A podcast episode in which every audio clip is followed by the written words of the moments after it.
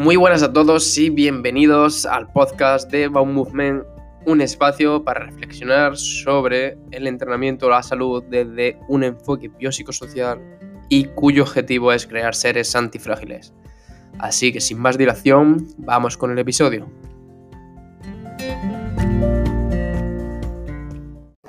Muy buenas y hoy hemos tenido el placer de hablar con Laura, que es doctorada y está especializada en intestino y cómo la salud de este intestino puede afectar a nuestro organismo.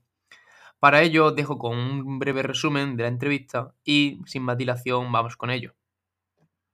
Bueno, pues a, mí lo que más me sorprende es que tiene, cuando, me enteré que tiene su propio sistema nervioso, dije, bueno, ya está, apaga y vámonos. O sea, este, este órgano se, se controla por sí mismo, entre comillas. Por supuesto, existe una regulación del sistema nervioso central, pero tiene su propio sistema nervioso, que es el sistema nervioso entérico, que contiene, el, intestino contiene aproximadamente el 80% de las células. ¿Esto cómo puede afectar al cerebro? Bueno, pues por ejemplo, en el caso del ictus, que es el área donde yo trabajo, puede llegar a producir una movilización literalmente, o sea, las células del sistema inmune del intestino se pueden mover desde el intestino hacia otros órganos, como en este caso al cerebro, y en ese punto llegar a a producir un aumento del daño de, infarto cerebral. Lo, importante es la periodicidad. Si lo estás experimentando todos los días y sobre todo cómo te afecta en tu día a día, si lo experimentas prácticamente todos los días y empiezas a notar que te afecta en tu estado de ánimo, que te afecta en la ejecución de funciones que antes podías realizar perfectamente, si empiezas a no entender cómo vincular lo que comes a los síntomas, y empiezas a, experimentar, como te digo, esos síntomas de inflamación, de, meteorismo, de gases constantes, ahí podríamos estar hablando de un síndrome intestino irritable. Si por el contrario sales con algunas personas, te vas a un restaurante y comes en exceso y te llenas, pues es que lo más normal es que hayas tomado una comida copiosa. Ahora, si sales todos los días a comer a un restaurante y todos los días también te está pasando, a lo mejor es que podríamos empezar a sospechar de que tienes un síndrome de intestino irritable. Porque no todos los días vas a estar comiendo, haciendo una comida copiosa de, de salud. Pero claro, ¿qué pasa?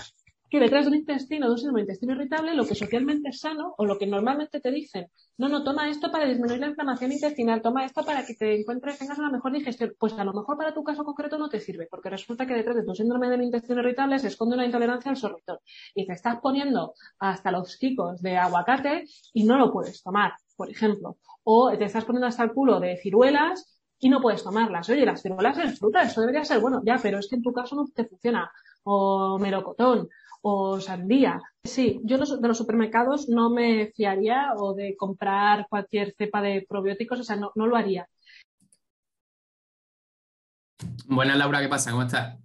Buenos días, David. ¿Cómo estamos?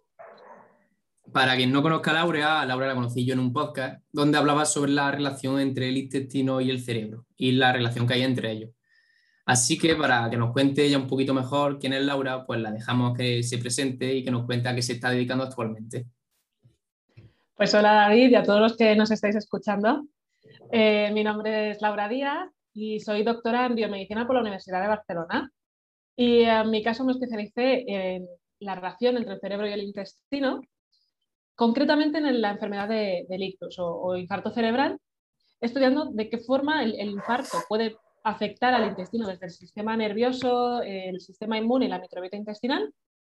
Y actualmente sigo trabajando en la relación entre el cerebro y el intestino. Soy investigadora y eh, resido en, Alemania, como otros tantos investigadores españoles. Y de, nuevo sigo estudiando cómo eh, desde el cerebro se puede modular la microbiota intestinal con el objetivo de que a su vez podamos encontrar algunas eh, algunos cambios en la microbiota intestinal de manera que podamos tratar este último actor en lugar de tener que hacer tratamientos dirigidos hacia el cerebro y así disminuir el efecto del, infarto cerebral.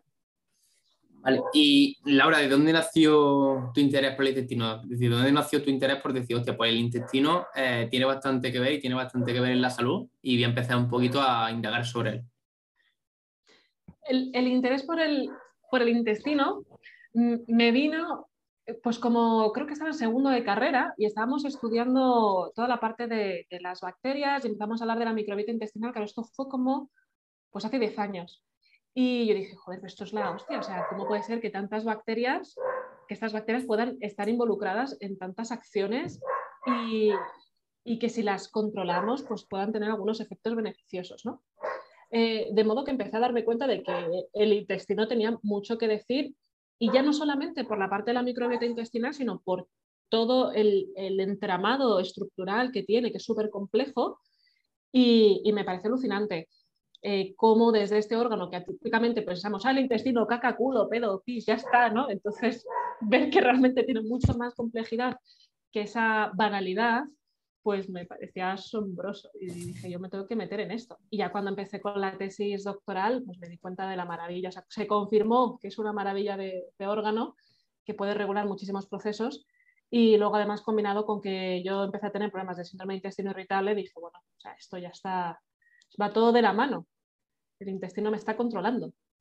Vale, y si tuviese que decir, desde que empezaste a estudiar el intestino hasta el día de hoy, con todo el tiempo que ha pasado, si tuvieses que quedarte con, con tres datos curiosos que te hayan hecho a ti como gracia en, esta, en este tiempo, ¿cuáles serían? Es decir, ¿qué datos curiosos te quedarías tú diciendo, hostia, pues esto es que no se sabe y puede ser, puede ser que ayude a alguien? El, bueno, pues a, mí lo que más me sorprende es que tiene, cuando, me enteré que tiene su propio sistema nervioso, dije, bueno, ya está, apaga y vámonos. O sea, este, este órgano se, se, controla por sí mismo, entre comillas. Por supuesto, existe una regulación del sistema nervioso central, pero tiene su propio sistema nervioso, que es el sistema nervioso entérico, que contiene, el, intestino contiene aproximadamente el 80% de las células del sistema inmune, que dices, oh, ¿a dónde vas con tantas?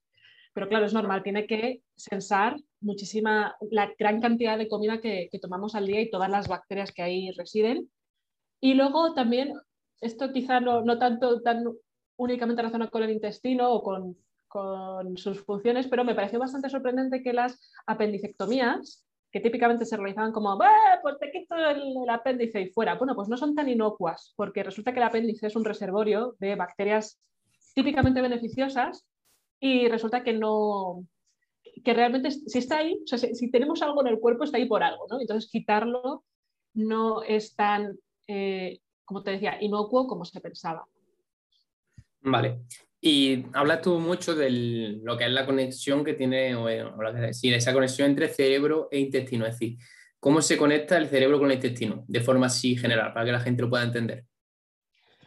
El, yo me, gusta poner la metáfora de que eh, entre los humanos, entre las personas en el día a día, nosotros nos comunicamos eh, pues, de diferentes maneras. Tú y yo ahora nos estamos comunicando a través de Zoom otras veces pues a través del teléfono, a través del correo, a través del WhatsApp.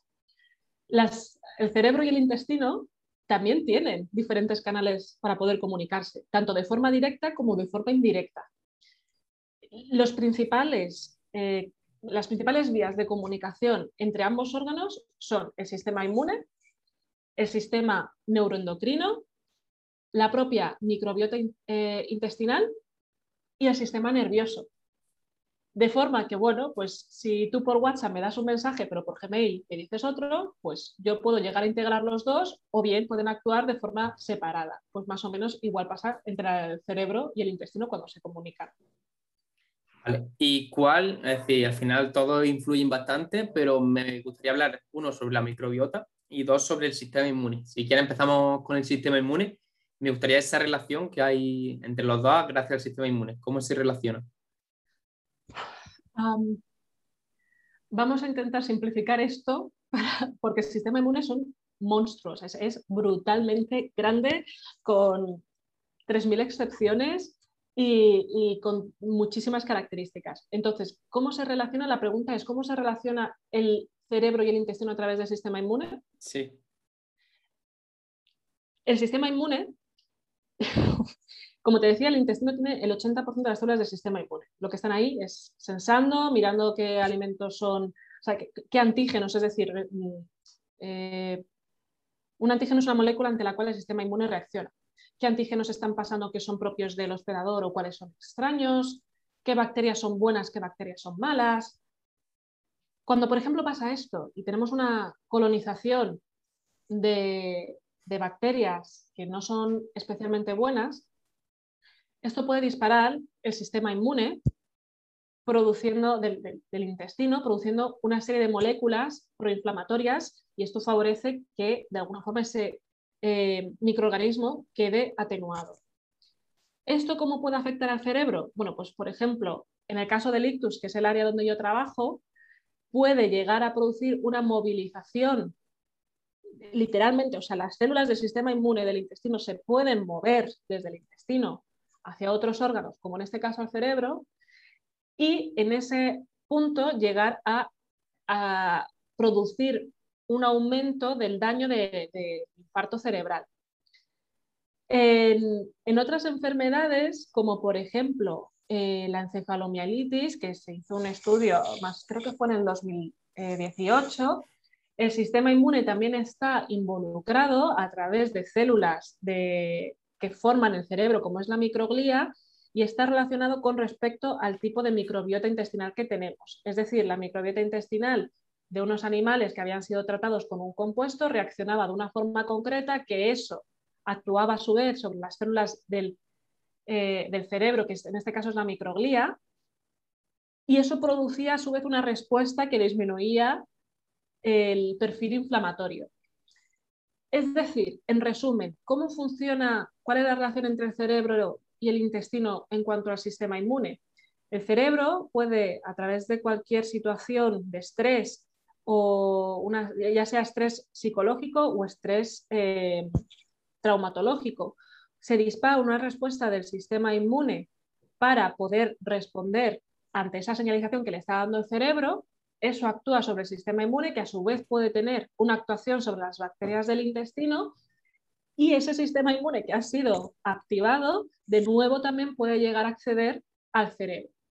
Es súper complejo. O sea, yo, entiendo que ahora mismo lo que acabo de decir es como, tía, no me ha quedado nada claro. Es que es normal porque realmente es muy complejo entender que es una comunicación bidireccional entre el cerebro y el intestino y que es que la respuesta de uno puede afectar al otro cambiando su perfil de, eh, antiinflamatorio a proinflamatorio y a su vez que eso haga que las células del intestino se muevan y vayan al cerebro donde pueden ejercer acciones o bien proinflamatorias o bien antiinflamatorias. Es que es, jodido. Vamos a ya, totalmente. Al final simplificar muchas veces es difícil, pero bueno, con que se queden con la idea de que, que el intestino y el cerebro están conectados y que lo que uno haga puede afectar al otro, yo creo que ya. Desde luego. Eh, ese es el mensaje clave. Ahí está, con eso vamos que dejamos. Vale, otra de las cosas que ha hablado Laura es del síndrome de intestino irritable. Te ha dicho que lo tienes tú y seguramente muchas personas lo tengan y no se den cuenta. Es decir, ¿qué es el síndrome de intestino irritable? Y normalmente cómo la gente se da cuenta de que lo tiene.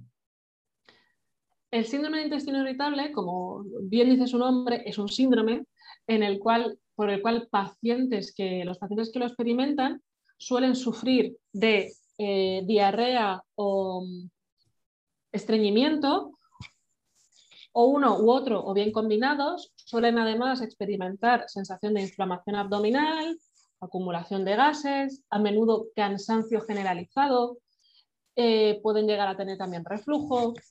Em, y, en definitiva, una serie de síntomas gastrointestinales que hacen que su vida, hablando en plata, se convierta en un infierno. Y el problema del síndrome del intestino irritable es que detrás de ese síndrome se habla mucho de que es un cajón desastre, porque intentar dar con las causas que hay detrás de ese síndrome es difícil, se hace por exclusión y por descarte. No hay una respuesta mágica y cada paciente es un mundo. Em, de modo que, retomando tu pregunta, ¿cuál era? ¿Qué me has dicho? ¿Qué era el síndrome? Más o menos que cómo la gente se da cuenta de, ah, que lo tiene. Exactamente, cómo te das cuenta de que lo tienes. Eh, es una buena pregunta. Existen los criterios Roma. Los criterios Roma te indican cada cuánto. ahora, si quieres, los criterios Roma, creo que van, creo que es el 3 ya. Eh, te indica cómo podrías, cómo se diagnostica un paciente o qué criterios tiene que cumplir para eh, decir que ese paciente tiene síndrome del intestino irritable. Lo que también suele ocurrir es que a menudo creemos que pues te, has ido a comer fuera y te inflamas, te pones eh, munchado y consideras, hostia, a lo mejor tengo síndrome intestino irritable. Hay que diferenciar entre la inflamación, eh, y cuando digo inflamación hablo de que se te, llena la tripa, ¿eh? no hablo de inflamación eh, molecular, de que se te inflama la tripa porque has comido pues mal, has comido una comida que te produce gases, a tener una sintomatología constante, repetida, que interfiere con tu calidad de vida, que interfiere con tu día a día y que no te permite tener una vida normal. En ese caso, hablaríamos de un síndrome intestino irritable. Cuando la otra situación es solamente puntual, no hablaríamos de un síndrome intestino irritable. Es decir, para poder identificarlo, básicamente, si tú ya empiezas a notar que tu vida se está volviendo un calvario, que eh, a menudo sueles combinar estreñimiento con diarrea, que no, no, das con la clave de, pero ¿qué mierdas me pasa? Si yo estoy comiendo bien y me pasa esto, eh, y empiezas a notar agotamiento, e incluso empiezas a tener un perfil ansioso porque eh, la, falta de conexión entre si yo estoy comiendo bien, ¿por qué tengo estos síntomas? ¿Estoy perdido o estoy perdida? Y esto te empieza a generar nerviosismo, lo más probable es que entonces empiezas a tener un perfil de síndrome de intestino irritable. Mientras que si lo otro es puntual, pues te, has, ido fuera con unos colegas y te has tomado cerveza o has tomado una comida muy pesada y se te inflama la tripa, pues bueno, lo que pasa es que has comido pues como a veces comemos, pues has comido ya en exceso y te has pasado. Punto. Vale, sí, al final ahí para que lo entienda es si la típica persona que come cada dos por en su casa o come por ahí y siempre se le está inflamando, le duele la barriga, etcétera, sí podría ser ese perfil o ver qué intolerancia tiene, mientras que si es la, la típica ocasión de que sales con tu amigo de fiesta o sales a cenas por ahí y comes regulín, si te inflaman, no tiene por qué, ¿no? No, o sea, lo, importante es la periodicidad. Si lo estás experimentando todos los días y sobre todo cómo te afecta en tu día a día, si lo experimentas prácticamente todos los días y empiezas a notar que te afecta en tu estado de ánimo, que te afecta en la ejecución de funciones que antes podías realizar perfectamente, si empiezas a no entender cómo vincular lo que comes a los síntomas, y empiezas a, experimentar, como te digo, esos síntomas de inflamación, de, meteorismo, de gases constantes, ahí podríamos estar hablando de un síndrome de intestino irritable. Si por el contrario sales con algunas personas, te vas a un restaurante y comes en exceso y te llenas, pues es que lo más normal es que hayas tomado una comida copiosa. Ahora, si sales todos los días a comer a un restaurante y todos los días también te está pasando, a lo mejor es que podríamos empezar a sospechar de que tienes un síndrome de intestino irritable, porque no todos los días vas a estar comiendo, haciendo una comida copiosa. ¿Me, explico? O sea, que, lo importante es la periodicidad y cómo afecta eso a tu día a día y a tu calidad de vida. Si, si te afecta, entonces sí podrías sospechar de un síndrome de intestino irritable. Si es solamente porque te tienes que tomar un antiácido y una poleomenta después, pues bueno, es que te has pasado. Ya está. Vale. Sí, para que, para que lo entiendan, no sé si te gusta idea, que si normalmente cada vez que comes se te producen esos síntomas, eh, seguramente sí tengas que acudir a un profesional y tengas ese síndrome. Y si te interfiere en tu vida, o sea, si, interfiere en tu calidad de vida. O sea, lo importante también es la calidad de vida que tú estés experimentando. Porque la mayoría de los pacientes que tenemos síndrome de intestino irritable, nuestra calidad de vida se ve perjudicada. Eh, mm, a menudo solemos salir a la calle y decir, es que no sé qué comer, no sé qué pedir, eh, cuando voy a casa de mis amigos me dicen, si por un poquito no te va a pasar nada, y tú dices, hostia, es que por un poquito seguro que me va a pasar. Eh, te interfiere, y sobre todo en España, que vivimos alrededor de la cultura de la comida, eh, los pacientes que tenemos síndrome intestino irritable es que lo pasamos mal, sufrimos, porque mm, no puedes comer todo lo que te gustaría, no identificas, sobre todo cuando estás en las fases muy tempranas, no identificas qué es lo que puedes comer, qué es lo que no. Cuando empiezas a tener miedo y a verte frustrado porque no encuentras una solución y tu vida y tu día a día se, tienes que estar pendiente de si vas a encontrar un baño o no, y te da miedo salir a la calle, por si no vaya a ser que te cagues encima, literalmente. Entonces ahí, pues eso, efectivamente interviene, interfiere en tu calidad de vida y ahí sí podríamos estar hablando de un síndrome de intestino irritable o incluso una enfermedad inflamatoria intestinal, según el caso. Vale, perfecto, Laura. Y no sé si te pasa también, que lo hemos comentado antes, es el típico de yo como sano, que, bueno, a día de hoy no se sabe qué es comer sano. Yo tengo un poco hablando con Marta, que es nutricionista, hablando de eso. Pero normalmente te, también te lo dirá en plan que si yo como sano, no sé por qué, por qué tengo estos problemas. Me gustaría saber, David, antes de discutir precisamente qué es comer sano, ¿no? ¿Qué, se entiende por comer sano? Ahí, es que ahí, ahí grabé yo un poco con Marta, que es nuestra nutricionista, y es que a, a, día de hoy, es decir, no hemos conocido todavía ninguna persona que no haya dicho en plan de yo no como sano. Es decir, a día de hoy no, yo no he coincidido todavía en mi vida con nadie que me diga, yo es que no como sano. todo el mundo cree que come sano, pero no sabe al final lo que es comer sano. Yo lo hablaba con una nutricionista y me decía, comer sano es aburrido. Todo lo que la, dieta sana es aburrida, porque supone comer verduras, supone comer fruta, mantener un equilibrio, mantener... Yo no creo que sea aburrido, honestamente. Creo que, puedes comer sano y que no sea aburrido. Eh, cuando, cuando, claro, típicamente cuando se habla de comer sano, pues suele ser mantener unos, ah, un equilibrio nutricional, eh, balance de proteínas, ¿no? Eh, carbohidratos. Em, aquí me gustaría, si, yo digo alguna cosa que está fuera de lugar, por favor, corrígeme como experto.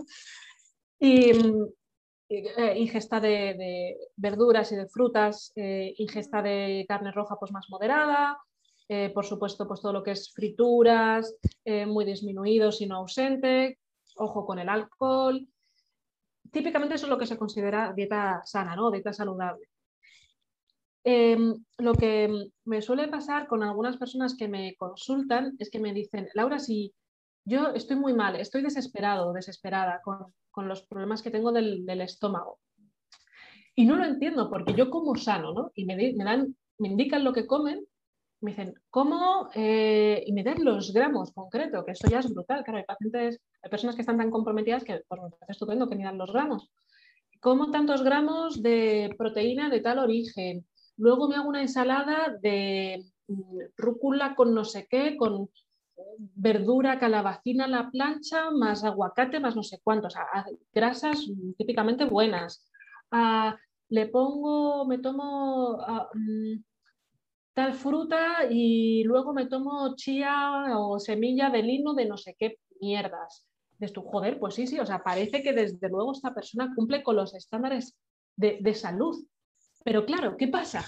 Que detrás de un intestino, de un síndrome de intestino irritable, lo que socialmente es sano o lo que normalmente te dicen, no, no, toma esto para disminuir la inflamación intestinal, toma esto para que te encuentres, tengas una mejor digestión, pues a lo mejor para tu caso concreto no te sirve, porque resulta que detrás de tu síndrome del intestino irritable se esconde una intolerancia al sorbitol y te estás poniendo hasta los quicos de aguacate y no lo puedes tomar, por ejemplo, o te estás poniendo hasta el culo de ciruelas y no puedes tomarlas. Oye, las ciruelas es fruta, eso debería ser bueno, ya, pero es que en tu caso no te funciona.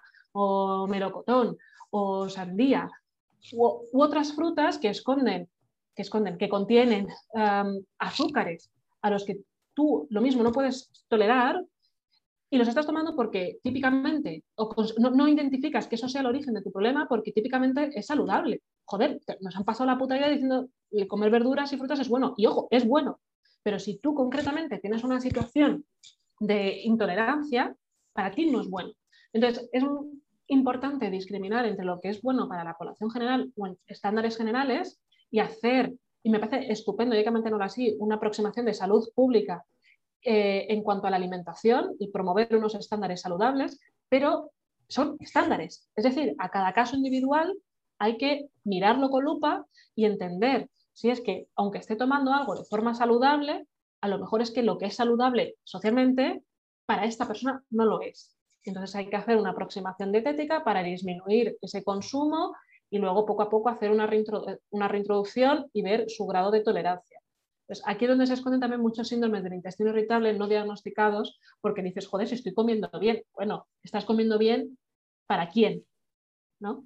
Ahí sí. El tomate, el tomate está detrás de muchas intolerancias. Mucha gente me dice, ah, que si yo como bien, tomo tomate y tomo cebolla, ya, pero a lo mejor es que tienes problemas con, con la ingesta de algunos el tomate, por ejemplo, también es muy ácido. Y bueno, pues hay que controlar ah, lo que estás comiendo. Mm, Marta, que la Nutri, eh, hablaba igual, hablaba igual que tú en eso, que, el comer sano siempre va a depender de la persona y de lo que le siente bien y lo que al final que le siente bien y que le permita pues ese equilibrio de macronutrientes y micronutrientes. Entonces ella hablaba igual, es decir, que muchas veces pues, a lo mejor se mete calabacín o tomate, pero es que a ti no, no eres capaz de digerirlo y te está produciendo intolerancia, entonces ya no es comer sano. Entonces, ahí está. Vale, pero Perfecto. Eh, hemos hablado antes también del tema del estrés, de gente que también le, asocian como ese síndrome de intestino irritable al estrés, es decir, que tiene un periodo de ansiedad, etcétera, y que le manden antidepresivo. Es decir, ¿esto lo ves tú mucho en consulta o cómo es esto? Cuando me llegan personas para pedirme ayuda, eh, muchas personas ah, con síndrome de intestino irritable están tomando antidepresivos. Hay que entender por qué esas personas están tomando antidepresivos, porque lo mismo están tomando antidepresivos porque realmente tienen una depresión previa marcada desde hace tiempo y no hay una, es, es la aproximación que han tomado, o bien se han sido recetados a consecuencia de un periodo, o sea, de una, un trastorno depresivo producido parcialmente por el síndrome intestino irritable. ¿Y a qué me refiero con esto? Como te decía antes, el síndrome de intestino irritable produce una serie de... O sea, el, problema del síndrome de intestino irritable es la, la identificación de patrones. ¿Cómo identificas tú que, y sobre todo si no tienes ayuda, que lo que estás comiendo aun si es sano, te está sentando mal. Y que de todo un plato, si el plato tiene más de 10 ingredientes, ¿qué mierdas de todo eso te está sentando mal? O sea, ponte tú a averiguarlo. Entonces, eh, luego tomas otro día el mismo plato, pero sin uno de los ingredientes y dices tú, ah, pues a lo mejor es esto, pero no, luego te tomas ese mismo plato con dos ingredientes menos y te vuelves a sentar mal. Entonces, la identificación de cuándo te está ocurriendo y a qué se debe produce tanta, ¿cuál es la palabra? Incertidumbre y pierdes la opción de encontrar patrones y encima vas al médico y te dicen que está todo bien, que cómo no te vas a tener ansiedad. Hay, hay pacientes con síndrome intestino irritable que están muy afectados porque es un síndrome de intestino irritable ya cronificado, eh, que incluso en algunos pacientes ya no es síndrome de intestino irritable, es enfermedad intestinal, que por supuesto, o sea, a, qué cabeza le produce que si no sabes qué comer, no puedes comer según qué cosas, no lo tienes claro, la gente no te cree, no cuentas con el apoyo de, incluso de tu pareja o de tu familia. Y te están diciendo, están todo en tu cabeza, te lo estás inventando, ¿cómo no vas a acabar pensando, desarrollando ansiedad y por tanto eh, eh, con cierto riesgo a desarrollar también depresión, no, digo que vayan de la mano, ¿eh? pero existe una cierta tendencia y luego además si, a eso le sumas pues, otros aspectos de tu vida a día, de tu día a día y te desarrollas depresión porque tienes otras circunstancias, joder, tú vas al médico y tú le dices, me duele la tripa, pero es que estoy deprimido y te va a decir, pues vete al psiquiatra y te mando antidepresivos. Que es que como también tendemos a pastillar, poner pastillas a todo el mundo, pues ala, con los antidepresivos los arreglamos, Pero no se nos ocurre pensar que, hostia, es que a lo mejor esta persona está teniendo estos síntomas porque está súper jodida de la tripa, no puede tener una vida normal y sin embargo, pues ala, toma antidepresivos. A mí me pasó, a mí me, yo recuerdo ir al médico y decirle en varias ocasiones, no puedo vivir con este dolor, porque de verdad era un dolor muy intenso, me siento mal, me, levanto todos los días con muchísimo dolor del, de cuerpo. Eh, de hecho, pacientes con fibromialgia, a mí me, sospechaban que podía tener fibromialgia. Hay, ahora hay pacientes de fibromialgia que se piensa que lo que en realidad hay un desequilibrio o una mala absorción de según qué nutrientes.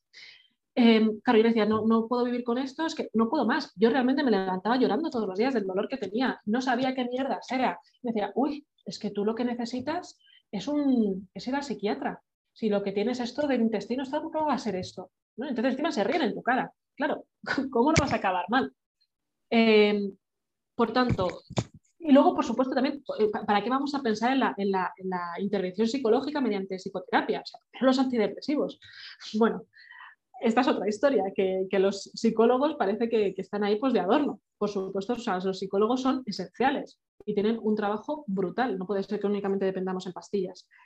Em, de modo que, bueno, si me llegan personas con que lo que les dicen es lo que tú tienes es estrés, lo que tú tienes está todo en tu cabeza y a menudo eso les mandan antidepresivos. Es un error. Bajo mi punto de vista es un error si no se entiende todo el historial médico del paciente, todo su contexto, y sobre todo si no se le preguntan cosas sencillas o triviales como cómo duermes, cuál es tu calidad de vida, qué tan contento estás en la vida o con tu situación diaria, porque todo eso te va a influir.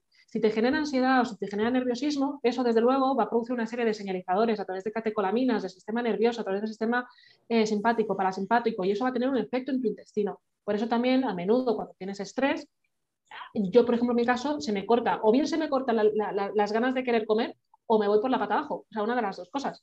Entonces, esto también puede ocurrirte. Ahora, que directamente te manden antidepresivos sin entender cómo estás en, otros aspectos, me parece simplista y reduccionista. Vale, y mm, me ha gustado mucho el tema de hablar de pastillas, de antidepresivos, etcétera. Y también ha, hecho un comentario que me ha gustado bastante, que es que el día de hoy se manda pastillas para casi todo. Y quiero saber más o menos la opinión tuya de de cómo puede afectar todas las típicas pastillas de ibuprofeno, paracetamol, etcétera, que la gente toma a diestro y siniestro cada vez que le molesta algo en el intestino y en la salud de este. Voy a desglosar la pregunta en dos partes, a ver si me acuerdo. Eh, lo primero, creo que no sabemos, o en general, no sabemos vivir con cierto dolor. Es decir, no digo que, por supuesto, si tienes. Es, una escala, por favor, que la gente no me malinterprete, porque todo es una escala. Sé lo, no. Sé lo que quiere decir. Sí, sí, sé lo que quiere decir. Eh, vivimos entre comillas o estamos más. Pero es normal, es que, o sea, que queremos buscar la pérdida de dolor. O sea, cuanto menos dolor posible, mejor. Pero es normal, también es una estrategia de nuestro cerebro para intentar sobrevivir, porque te hostia, estás teniendo dolor. Ojo, si tengo una solución me lo tomo, porque además es prácticamente inmediato, ¿no? Eh, sin embargo, a menudo también el cuerpo sabe reaccionar cuando tienes un dolor, eh, por ejemplo, a menudo de cabeza, hay otras estrategias o puedes simplemente llegar a, entre comillas, acostumbrarte a decir, es un dolor de cabeza, me viene por esto, ¿por qué tengo este dolor? ¿no? Me viene porque hoy he dormido poco, porque he tenido una gran presión en el trabajo, ¿por qué tengo este dolor? Ahora, ¿creo que lo puedo llegar a gestionar? Sí, por ejemplo, me doy una ducha, salgo a dar una vuelta, como algo, me hidrato, ¿Creo que lo puedo solucionar así? Bien, de acuerdo, lo voy a dejar pasar y voy a ser consciente que voy a tener ese dolor. Ahora, si después de probar eso consideras que no lo estás solucionando y lo sigues teniendo, o pues tampoco seas idiota, no, no, a menos que te guste disfrutar todo el rato de tener dolor. Pero entonces, pues yo ahí entonces sí accedería a tomar una pastilla. Es, pero esto supone también conocerse bastante y entender de dónde te está viniendo según qué dolores. Em, ¿Cómo afecta esto al, intestino, o sea, la ingesta continuada de pastillas de ibuprofeno y de paracetamol? ¿Cómo afecta esto al intestino? Pues David, lamentablemente no te puedo responder porque no tengo suficiente conocimiento en esto. Sí sé que el paracetamol afecta a nivel eh, hepatológico, a nivel de hígado. Ahora, ¿cómo interaccionan estos elementos a nivel de regulación del sistema inmunointestinal o a nivel de microbiota intestinal? Pues no te puedo dar una respuesta yo te digo lo que la aproximación que yo, que yo suelo hacer cuando me tengo que medicar por, porque eso pues una, una migraña, yo tengo tendencia a migrañas y a menudo pues digo, es que ya no puedo más, pues me tomo tal fármaco. Pero si puedo gestionarlo, pues lo evito. Más que nada para no producir esa dependencia constante de mi cuerpo y sobre todo también para acostumbrarme a que no siempre voy a estar 100% bien. Y mi cuerpo también tiene que experimentar o saber que no siempre va a estar bien y que aún así puedo con ello. Pero insisto, también esto depende del rango de edad, depende de tus circunstancias y depende de cuánto quieras o no estar dispuesto a experimentar eso y ver hasta qué límites puedes llegar. No, no todo el mundo tiene por qué hacerlo y está en su derecho. Yo creo que es un ejercicio muy bueno porque pones al límite de tu cuerpo. Pero ahí están. Yo ahí opino igual y como tú, al final a la gente le gusta mucho estar en su zona de confort y salir un poquito de ella. Y el hecho de. Es que normalmente suele pasar casi, casi a la gran mayoría que el momento que nota algo de molestia, etcétera, busca ya eliminarla al completo. Al momento. Sí, hay, filosofía estoica, estaría un poquito mejor. Vale, y Laura, antes habla también de, sobre la microbiota intestinal, ¿vale? Y me gustaría que digas un poco sobre qué es y cómo podríamos mejorarla la microbiota intestinal, David, es el conjunto de microorganismos que incluye virus, eh, hongos, eh, protozoos y bacterias y arqueas en el intestino. Lo que pasa es que a veces pensamos, perdón, eh, sí, la microbiota intestinal, es que microbiota es en general todo el conjunto de microorganismos. La microbiota intestinal es la que reside concretamente en el intestino. Y a veces confundimos y pensamos que la microbiota son solamente bacterias, pero en verdad la microbiota no son solamente bacterias, incluye estos otros organismos que te he dicho, como los virus y los hongos, que son realmente importantes. Lo que pasa es que el componente mayoritario son las bacterias, entonces tendemos a pensar que la microbiota son solamente bacterias. ¿Y cómo podemos mejorarla? Pues mm, es que no voy a decir nada que seguramente no hayan escuchado ya en tus podcasts, que es eh, pues poco estrés, eh, comer bien eh, o sea, buena dieta, de nuevo, buena dieta adaptada a tus circunstancias. y, ejercicio, moderar, o sea, un ejercicio moderado y, dormir, dormir bien. Vamos, todo aquello que se hace en el país de los unicornios, porque nadie, o sea, bueno, supongo que alguien habrá, ¿eh? pero que cumplas todos los requisitos, eh, bueno, pues, pues difícil. Pues sí, esto que nos dicen tanto los médicos, no fumes, no bebas, mm, relaja tu vida, come bien, come sano, sé millonario. Pues esto, seguramente esto, todo esto pues, ayuda a mejorar la microbiota. Vale, y otra de las cosas que tú estás harta de escuchar y ahora se ha puesto bastante de moda son los prebióticos y los probióticos. Donde ahora pues la mayoría de supermercados pues busca el marketing fácil y está poniendo casi todos los productos pues prebióticos, probióticos y se están inflando a vender. Es decir, si te parece bien, vamos a componerlo en dos partes, que una es explicar qué sean los prebióticos y los probióticos y después hablar un poco de, del marketing y de lo que es a nivel de industria. De acuerdo. la, primera, la diferencia entre prebiótico y probiótico. El probiótico es la bacteria viva y el prebiótico es el componente que puede ser utilizado por las bacterias, por nuestra microbiota y que eso produce un beneficio para el hospedador, es decir, para nosotros. Eh, y se supone que los probióticos, es decir, las propias bacterias, también deben de producir algún tipo de, beneficio. ¿Qué, qué, pasa con esto de ahora la, la venta eh, o, la, locura que nos ha dado por los probióticos, prebióticos y por todo lo demás. Mira, mi, principal discrepancia viene en los probióticos más que en los prebióticos. El, considero, los prebióticos, digamos, que es la, gasolina ¿no? para el cuerpo. Eh, al final, lo, lo, de somos lo que comemos está bastante bien pensado porque eh, pues al igual que un coche le tienes que meter, según el tipo de coche, un tipo de, gasolina diferente, pues en el cuerpo pasa igual. O sea, no, puedes meter cualquier cosa y según lo que coja, lo que te metas, tu cuerpo va a reaccionar de una forma u otra. Y la microbiota intestinal se alimenta de lo que estás comiendo también. Por lo cual, los prebióticos, eh, que son sustancias, alimentos que van a favorecer, eh, promocionar, promotar, es que hago mezclas con el inglés, que van a favorecer tu microbiota intestinal, pues ok, oye, genial.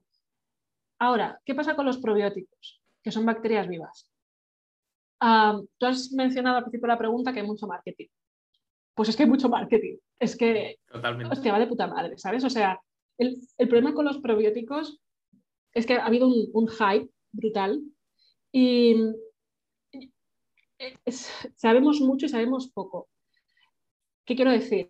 Claro, con los probióticos los estudios que hacemos son eh, clinical trials, ensayos clínicos que están muy controlados. O bien tenemos estudios en modelos animales, en donde de nuevo, primero es un modelo en animal, pero además también vuelve a estar los parámetros muy controlados. Pero es que luego hay que entender que las personas, cada persona es un jodido mundo y su microbiota también puede ser un puñetero mundo. Entonces, eh, lo que ha podido funcionar en un ensayo clínico con una serie de variables controladas no tiene por qué funcionar en la población general. Y de hecho suele ocurrir a menudo que mucha gente me dice, yo tomo probióticos, pero es que no me han funcionado. Normal, también te digo.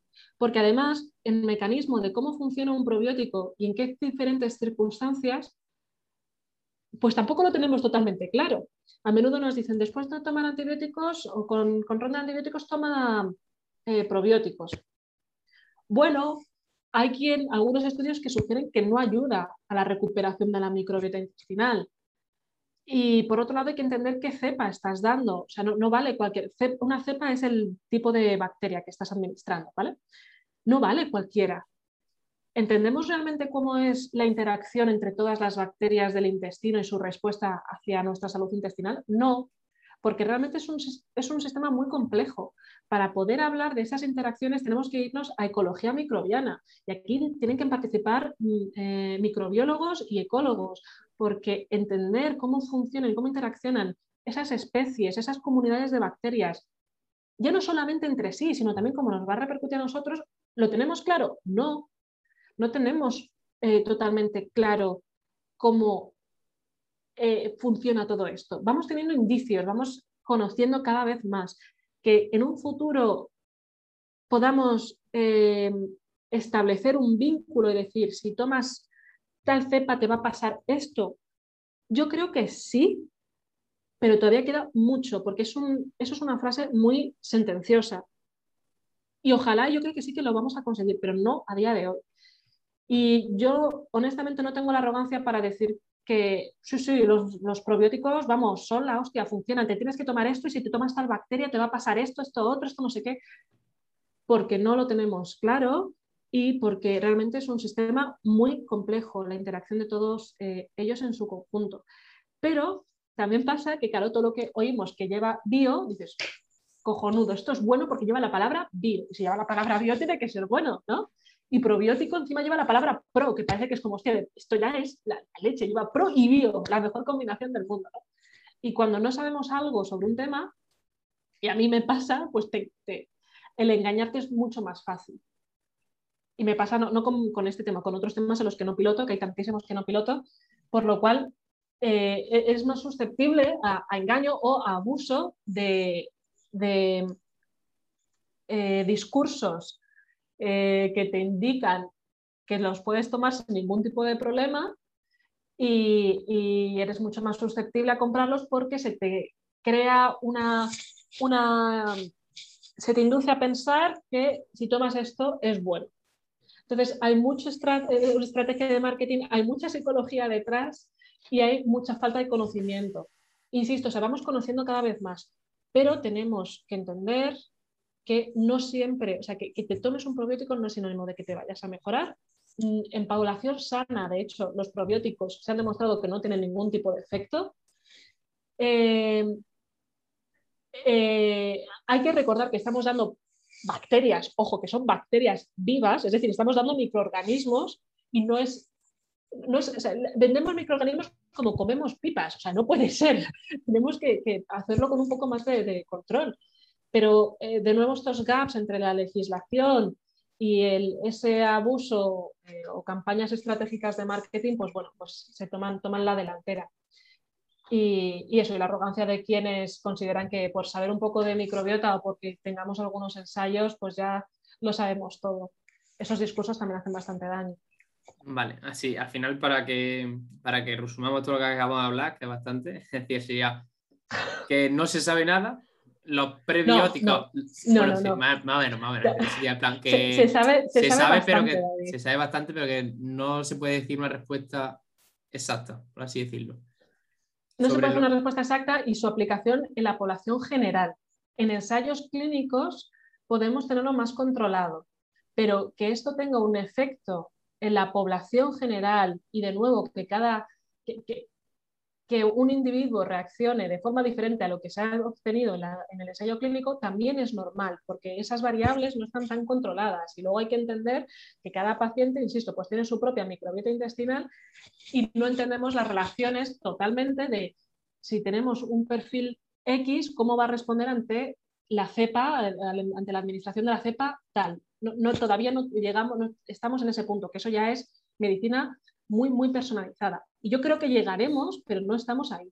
Vale, vale. Sí, lo que me, lo que me quiero referir en plan a nivel de marketing de supermercado, que, que no se sabe nada de que si eso funciona, es decir, que los probióticos no te van a hacer daño y que en cuanto a los probióticos no tienen ningún beneficio y es más tema de marketing que de otra cosa. Y que seguramente influye más la bacteria que tú te estás metiendo y que tienes tú, es decir, que va a haber, dependiendo de la persona, bacterias que le afecten mejor y otras que no le afecten en esa persona y que al final que casi todo lo que se ponga pro pre en los supermercados seguramente difícil sea la solución a tu problema.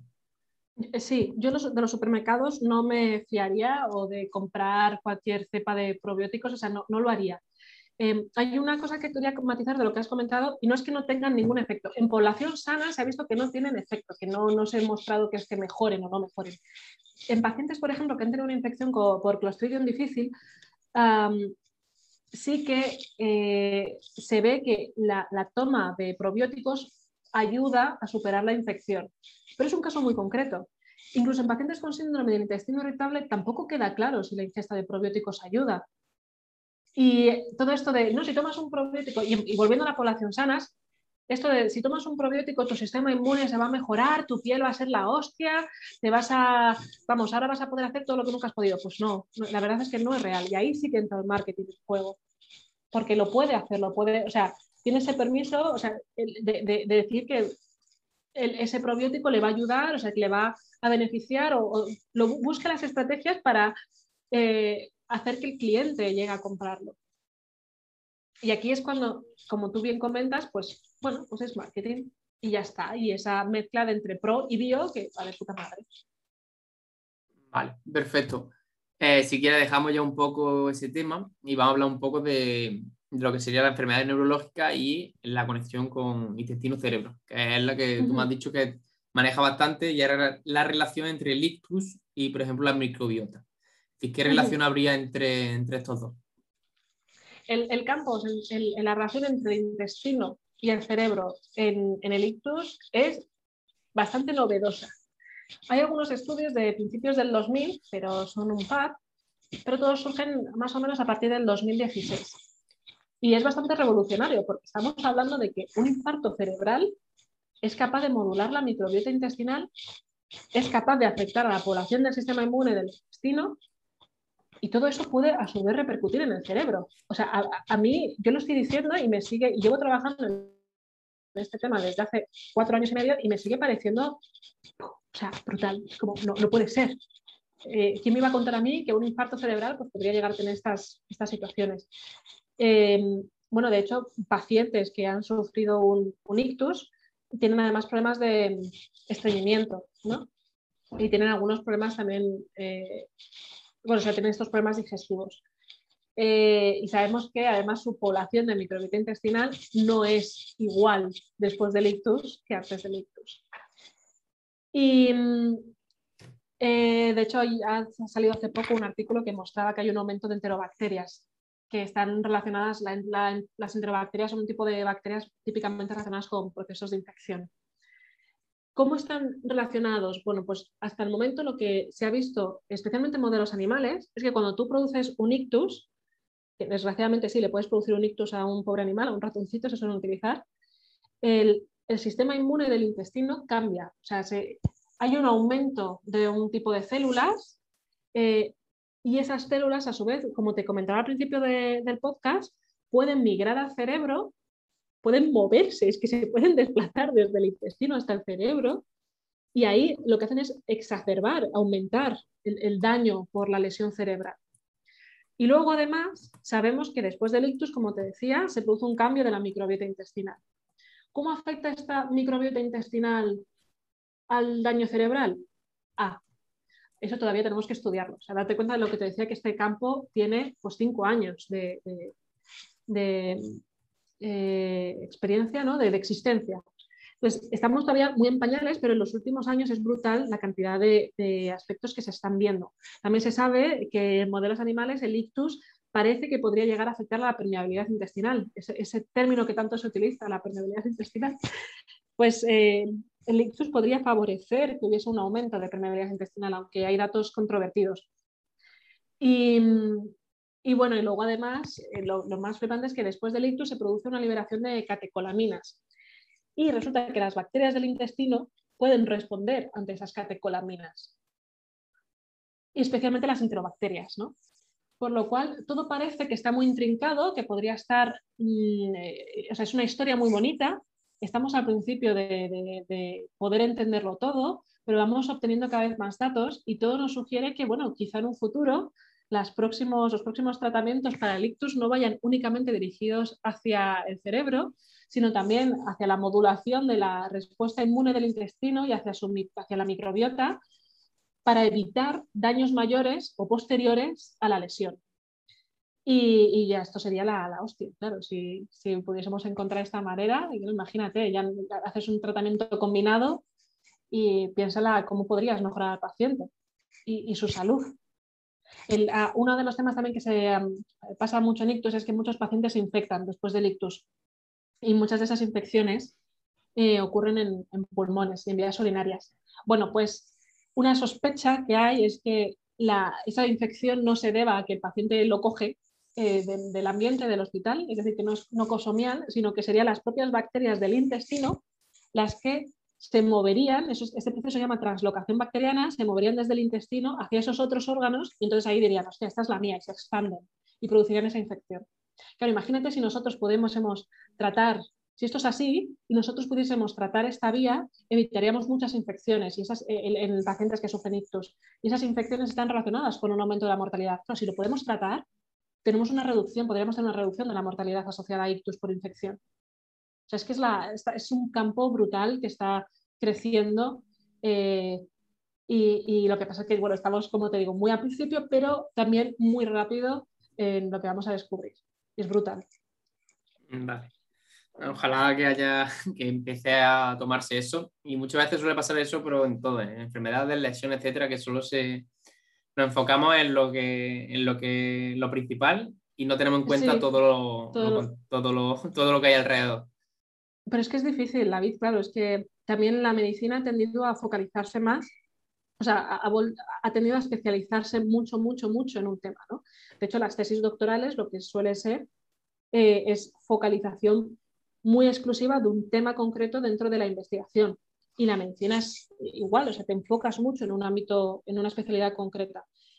Como consecuencia de esto, efectivamente pierdes un poco esa visión global. Por eso también la colaboración interdisciplinar con diferentes profesionales es esencial, porque lo que tú no puedes ver otro sí lo puede llegar a ver por su especialidad, ¿no? Entonces ahí es cuando haces un match y dices, bueno, un tándem perfecto, porque con la colaboración de varias, varios profesionales de diferentes áreas puedes llegar a cubrir todo el espectro que podría estar desregulado. Esto también hace, hace, que nos volvamos un poco locos, ¿eh? porque es como, hostia, ¿dónde miro? O sea, si todo afecta a todo, ¿dónde, dónde puñetas pongo la mira? ¿no?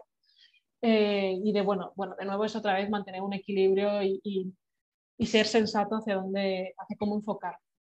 Vale. Eh, llevamos ya una, horita, Laura, y me gustaría para ir finalizando, aunque nos hayan quedado algunas cosas, no, nos han quedado algunas cosas que hablar, que nos dijese o que con qué tres cosas te gustaría que una persona que esté escuchando este episodio se quedase del episodio. que se escuchase, que escuchase su cuerpo, que, de verdad que hagamos ese ejercicio de escuchar el, nuestro cuerpo el, dónde sentimos un dolor, por qué lo sentimos, a consecuencia de qué, y que, eh, y que en ese sentido también cuidemos lo que le estamos metiendo a nuestro cuerpo, eh, porque nos lo, es lo que te decía antes, es la gasolina, eh, lo que nos estamos metiendo es la gasolina que va a, a darnos energía, y pero sobre todo eso, que nos escuchemos, que realmente salgamos de, de, si queremos que hacer un cambio, que salgamos de, esa zona de confort. Yo creo que la gente también está hasta los narices de escuchar, sal de tu zona de confort, sal de no sé qué. No, no, digo que hagas un gran cambio, pero con que hagas un cambio mínimo para poder escuchar mejor tu cuerpo y que eso repercuta en una mejora de tu salud, sobre todo si tienes problemas gastrointestinales, prueba a hacerlo ¿no? y, y, a ver qué tal. Pero tampoco, o sea, tampoco se trata de sentir muchísima presión de tengo que hacerlo sí o sí, buscar un poco de nuevo ese equilibrio. Y mm, que un tercer aspecto es que, eh, los, como comentábamos antes, intentar dejarnos, no dejarnos llevar, pero esto es muy difícil, por branding y marketing, eh, en este caso especialmente con el tema de los probióticos, pues también es importante, eh, pero también parece que mm, hay que estar muy puesto en el tema y es complicado pero escuchar, leer mucho, saber, no, dejarte llevar por, únicamente lo que, lo que típicamente se suele decir y pensar que cada caso es un caso diferente. es importante pensar en la individualización de cada caso en, estos términos. Vale, Laura. Y ya para, ya de verdad, para terminar, eh, ¿dónde la gente que ya le haya gustado el episodio, que seguro que son muchas, ¿dónde pueden encontrarte? Pues me pueden encontrar en Instagram como biomédica irritada, que, dirás, pero ¿y esto de biomédica irritada? Bueno, pues biomédica porque soy doctora en biomedicina e irritada tienes un juego de palabras, porque yo tengo síndrome de intestino irritable eh, y a día de hoy lo tengo controladísimo, o sea, mi vida es una, tengo una vida normal. De hecho, ahora mismo me está rugiendo las tripas de come. Y, pero también porque estoy un poco harta de tanto mamoneo en cuanto a estos temas de cerebro-intestino, de que ahora surja gente que por leer papers todo lo sabe.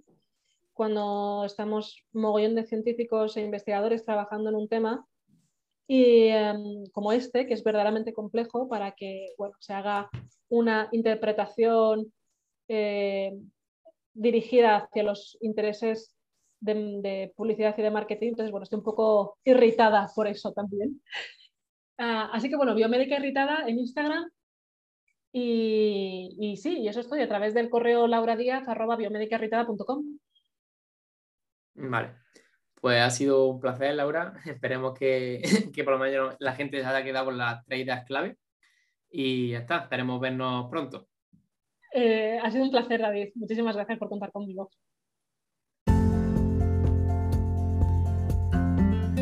Me alegra saber que has llegado hasta aquí, ya que al final el tiempo es lo más valioso que tenemos.